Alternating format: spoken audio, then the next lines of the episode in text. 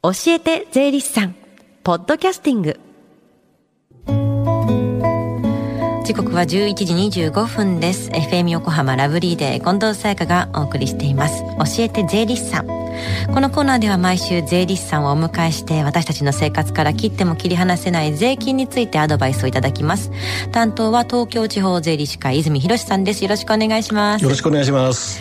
泉さん今日はまずこの時間教えて税理士さんの電話相談会が行われてるんですよね。そうなんです。毎月あの第3火曜日、うん、10時から12時まで税に関する電話相談をやっております、はい、税金についてあの日頃いろんなこと感じてると思いますのでぜひお気軽にお問い合わせください教えて税理士さんに出演した税理士またこれからの出演予定の税理士が皆様の疑問に回答いたします。それではこの後12時までつながる電話番号です。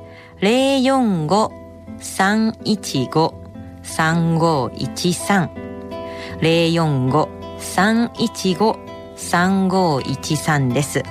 さ先週は軽減税率ケータリングの取り扱いはについてお話しいただいたんですけれども、はい、今朝のあの朝日新聞で、はい、あの増税前に買っておくならという話の中であの定期券あそうですね。の、ね、ニュースが出てたんですけれどもこれやっぱり今のうちですよね。やっぱりあの9月30日まで買うのと、うん、10月1日過ぎに買うのとでは当然税率違いますのでそうですよね。特にあの定期の場合はあの1か月のみならず半年とかね、ね。うん、長期にわたってあの使うものですから、はい、これはやはり今のうちにあの買う方が有利だという具合に思っていただいた方がよろしいと思います。はい。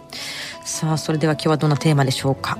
え今日はですね、うん、あの9月のあの第1週の時にあの税務調査関連でいろいろお話ししたんですけども、まあ、それにあの関連して改めてあのここで基本から見直してもらいたいなということで売上や経費はいつ帳簿に記載するの？というテーマでお話をしてみようと思ってます。はい。でも普通に代金のやり取りがあったら帳簿ね記載すると思うんですけれども注意するポイントがあるってことですか？そうなんですね。うん、やはりあのここでいつも言いますけども、はい、キーワードなんですが、はい、発生主義という言葉をちょっと記憶に留めていただければと思います。発生主義ですか？はい。何でしょう。まあ発生まさしくあの言い換えればですね。うんそういう事象があのできた時、はい、つまりあの確定した時という具合にあの言い換えられると思います。はい、で具体的にあのじゃあこれからちょっと例を挙げていきたいんですが、はい、じゃあまずあの売上金額からね、はい、ちょっとお話をしてみようと思います。でまずあのよくたくさんある小売店でお客様が商品を買いました。うん、で代金をその場であの払いますよね。うん、そうするとお店側からすればその受け取った時に売上が確定するでしょ、はい、ですからその日にその売上金額は帳簿に記載するんですよと。これはあの分かりやすいと思うんです。その時点でですもんね、はい、じゃあそうじゃない場合があるんですか？そうなんですね。ここがちょっとややこしいんですが、はい、例えばあの工事屋さんが何かあの工事を頼まれて仕事しましたと、はい、で確かにその工事が終わって、はい相手からお客さんからお金をいただくことができますよと。いうことが確定しますよね。はい、ただあの業界によっては、うん、その代金を受け取るまでの間にタイムラグが生じる場合があるんです。はい、聞いたことがあるかもしれませんが、まるまる日締めの翌月払い、こういうケースって結構あの召喚書であるんですよね。はいありますねありますね、はい、そうするとじゃあいつ帳簿に載せたらいいのっていうことになりませんか？なるほど。じゃあこれはでも発生主義っていうのがキーワードにあるっていうからには、まあ、これが権利が確定した日みたいな感じになるんですかね。そう。おっしゃる通りなんですね、うんうん、ですからお客様から代金が受け取れるための仕事が完了したということで、はい、業者さんはお客様に請求書を発行します、はい、いくら払ってくださいねということですよね、うんうん、でその発行した日が売上に計上する日だよということに規定されてます。はい、で特にあの年末は要注意です。うん、どうしてもあの12月中の仕事というのは翌年1月にもらうことになると思いますので、そ、ね、そこのところを落としがちなので要注意と。でもそうなると経費についても同じ基準で帳簿に記載することになるんですか？そういうことなんですね。うん、あの一つ原則がありまして。はい売上と経費は必ず対応するという大原則があります。はい、はい。だから売上があれば当然それに対応する経費があるよと。はい。こういう考え方をまず覚えてください。うんうん、ですからあの必ずその経費についても逆にね相手から請求書が来てそれを自分が払わなきゃいけない、うん、債務が確定してますので、はい、請求書が来た日が経費に載せる日だよということで理解していただければと思います。あなるほど。じゃあ帳簿に記載する上でこういう原則はあるということなんですね。そうですね。はい。例外とかはあるんですか？え、あの一部のね、うん、中小規模のあの事業者の場合には、はい、青色申告やってる場合なんですけども。はい事前にあの税務署の方へ届けを出しておけば、うん、実際にお金をもらった日実際にお金を払った日ということで経理することもできます。まあ、これがあの現金主義と言いますが、はいはい、ただあのこの場合にはアウル申告特別控除の65万円は適用できないというちょっとデメリットも実は裏腹でありますということですね。ねはい。他に注意するようなことがあったら教えてください。はい、わかりました。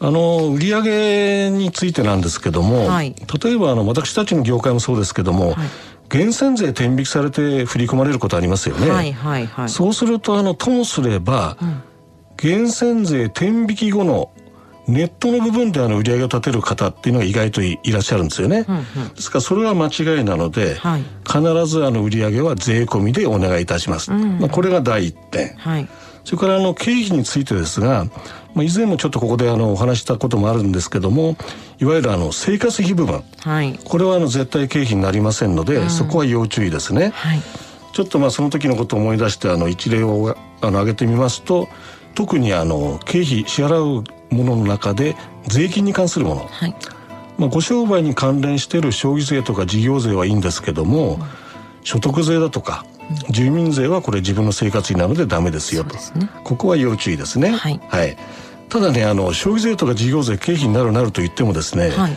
期限通りに納めない場合に、うん、延滞税だとかっていうことでペナルティーつく場合がありえます。はいはいうん、これはダメですからね。うん、だからやっぱりあの期限を守ってしっかりと納税していただくということが無駄な支出を、あの防ぐということですよね。はい、であの前回もお話ししましたけども結構なあの多額の納税の中時にもし一度にあの払えない今ちょっと大変だという時には、うん、早いうちに税務署の窓口で納相談ということでご相談をなさってください。よろしくお願いいたします、はい、そして今行われている無料電話相談会でもそういった質問をしてみるのもいいかもしれません、ね、そうですね。おっしゃる通りですね。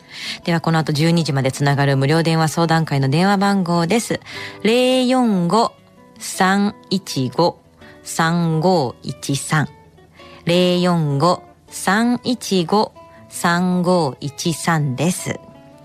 さあ、そして最後に聞き逃した、もう一度聞きたいという方、このコーナーはポッドキャスティングでもお聞きいただけます。FM 横浜のホームページ、または iTunes ストアから無料ダウンロードできますので、ぜひポッドキャスティングでも聞いてみてください。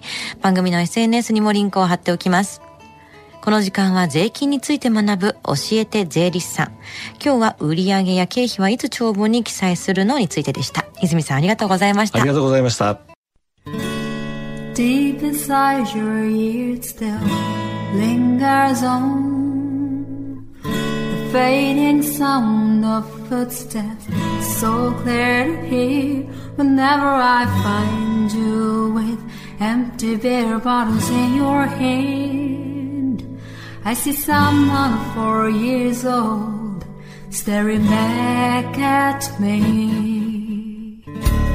Once you told me you don't know who you are. There are pieces of you lost somewhere along the way. And you've been searching hopelessly in a wrong place. Cause they have always been with you from the very start. So many years you haven't been yourself. For many years you've struggled with your own shadow. And now you slowly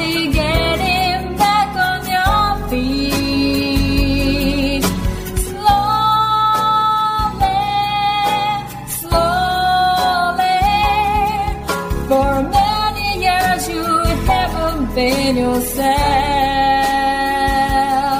So many years you've struggled with your own shadow, and now you're here with bits of lost pieces together.